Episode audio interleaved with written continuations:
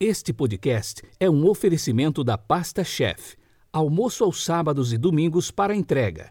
439-9172-8933, Londrina, Paraná.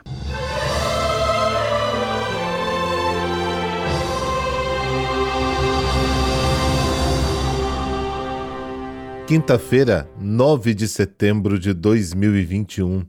A cor litúrgica de hoje é o verde e o pensamento é de Santa Brígida da Suécia. O Espírito Santo acende naquele que o possui a caridade divina e abre o sentido da inteligência, estirpa a soberba e anima a mente para o desprezo do mundo. Fecha aspas.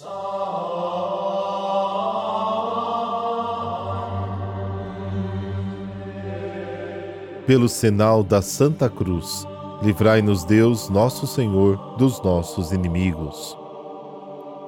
Deus eterno e todo-poderoso, sobre os povos que vivem na sombra da morte, fazei brilhar o sol da justiça que nos visitou, nascendo das alturas, Jesus Cristo, nosso Senhor. Amém.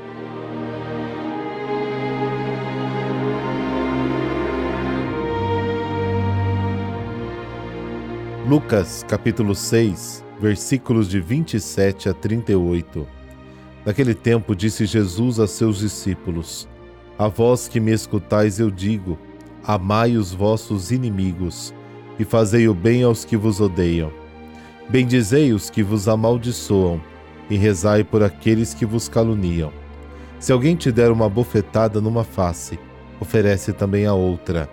Se alguém te tomar o manto, deixa-o levar também a túnica. Dá a quem te pedir, e se alguém tirar o que é teu, não peças que o devolva. O que vós desejais que os outros vos façam, fazei-o também vós a eles. Se amais somente aqueles que vos amam, que recompensa tereis? Até os pecadores amam aqueles que os amam? E se fazeis o bem somente aos que vos fazem o bem, que recompensa tereis? Até os pecadores fazem assim. E se emprestais somente àqueles de quem esperais receber, que recompensa tereis? Até os pecadores emprestam aos pecadores, para receberem de volta a mesma quantia. Ao contrário, amai os vossos inimigos, fazei o bem e emprestai, sem esperar coisa alguma em troca. Então a vossa recompensa será grande, e sereis filhos do Altíssimo, porque Deus é bondoso também para com os ingratos e os maus. Sede misericordiosos, como também o vosso Pai é misericordioso. Não julgueis, e não sereis julgados. Não condeneis, e não sereis condenados. Perdoai, e sereis perdoados. Dai, e vos será dado.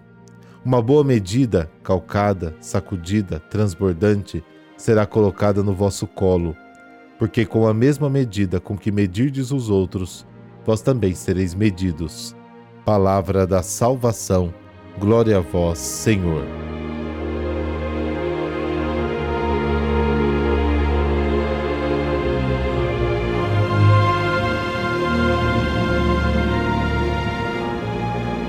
As palavras de Jesus que a gente acabou de ouvir é uma espécie de autobiografia. Ele foi o primeiro a fazer o que agora nos ordena. Em resumo, devemos amar nosso próximo como Deus nos ama em Jesus Cristo. E o grande desafio do amor diz respeito aos chamados inimigos.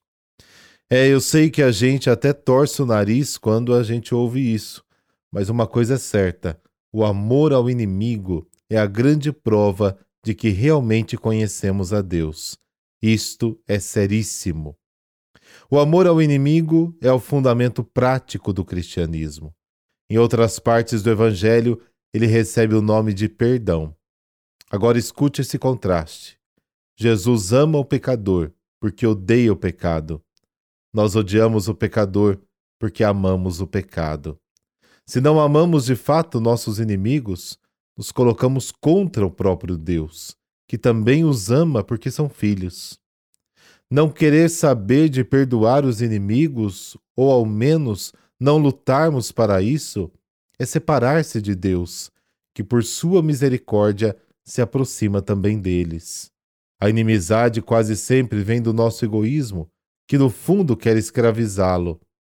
Desta forma, o outro não é visto como irmão, mas como instrumento do meu egoísmo. Aliás, amar os inimigos é a mesma coisa que amar o próximo, como está escrito no capítulo 7 de Miqueias. Os inimigos do homem são os de sua casa. Mas se engana quem acha que o amor é mero sentimento e palavras bonitas. É mais atitude do que suspiros. Amar é fazer o bem a todos, principalmente aqueles que nos fizeram o mal.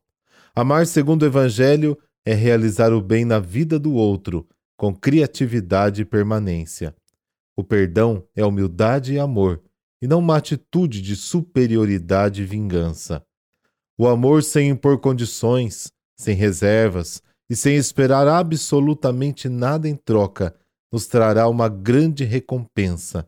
Amando assim, nos tornamos filhos do Altíssimo.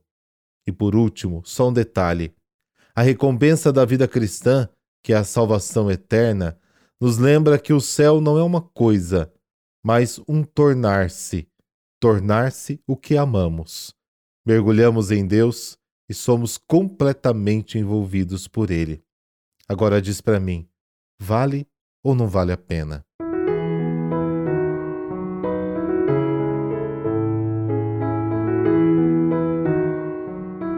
E hoje a igreja celebra São Pedro Claver. Ele nasceu em Barcelona, na Espanha, em 1580. Filho de um casal de gente do campo, o jovem espanhol manifestou desde cedo sua vocação religiosa. Tornou-se jesuíta, logo viajando para uma missão em Cartagena, atual país da Colômbia. Começou então um apostolado que iria marcar a sua vida: o trabalho com os negros que vinham escravizados da África. Apesar das dificuldades da língua, a linguagem do amor e a caridade falava ao coração dos escravos e os aproximava de Pedro Claver. O missionário, além de lhes dar alimento, vinho e tabaco, oferecia palavras de fé para aquecer seus corações e lhes dar esperança.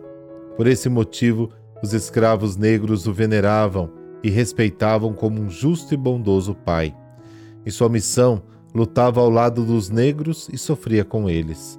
O que podia fazer por eles era mitigar seus sofrimentos e oferecer-lhes a salvação eterna.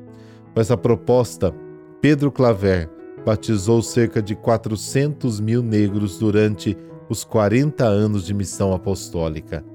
Durante a peste, não abandonou os escravos, mas acabou contaminado.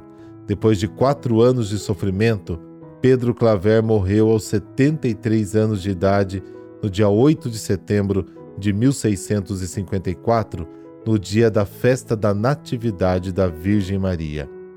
Por intercessão de São Pedro Claver, essa bênção de Deus Todo-Poderoso, Pai, Filho, Espírito Santo. Amém.